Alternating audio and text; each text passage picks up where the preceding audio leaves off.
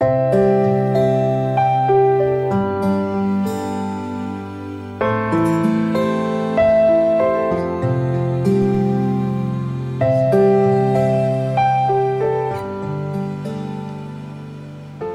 兄姐妹平安，每天五分钟，牧师陪你读圣经。今天我们要读的经文是马太福音第二十一章十二到十三节。耶稣进了神的殿，赶出店里一切做买卖的人，推倒兑换银钱之人的桌子和卖鸽子之人的凳子，对他们说：“经上记着说，我的殿必称为祷告的殿。”你们倒使他成为贼窝了。今天这一段经文是提到耶稣洁净圣殿。我们先对整个背景有一些的了解，比较容易明白耶稣到底在这段经文中洁净圣殿到底是什么样的一个意思。当时的耶路撒冷圣殿有内院与外院，内院是献祭的地方。比较庄严肃穆，外邦人院就比较复杂一点，什么人都可以进来，包括外邦人，同样也可以来到这一个地方。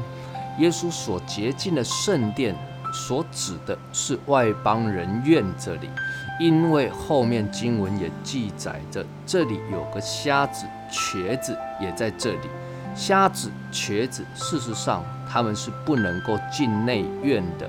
因此，耶稣洁净圣殿的这个地方，一定是外邦人院。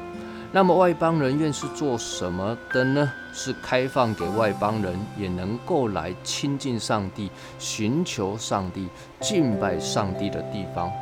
到了过节献祭的时候，从各个地方来的犹太人，他们来到献祭的圣殿的时候，为了方便他们献祭。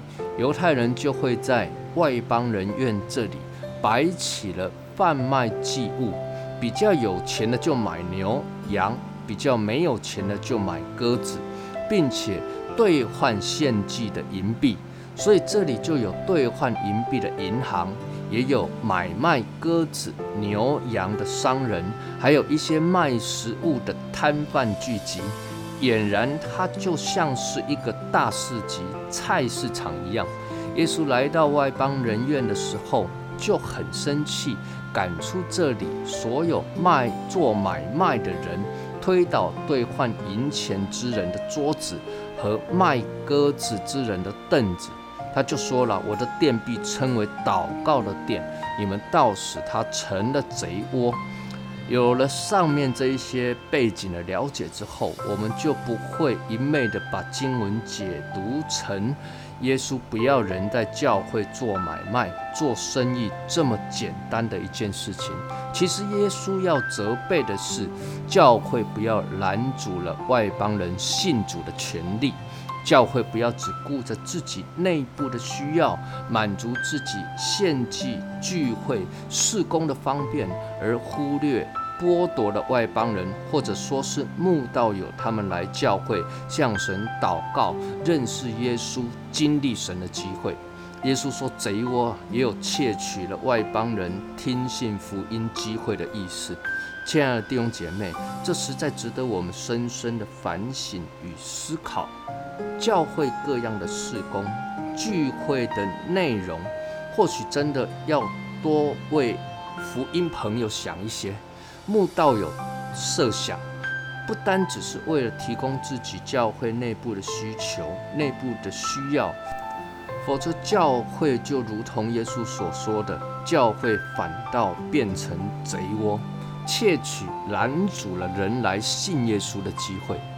求主帮助我们，让我们有智慧，能够在两者之间取得平衡，既满足了教会弟兄姐妹属灵的需要，也能够让福音朋友、慕道友进到教会来祷告、寻求、认识耶稣，满足福音的需要。愿神赐福于你，也赐福教会。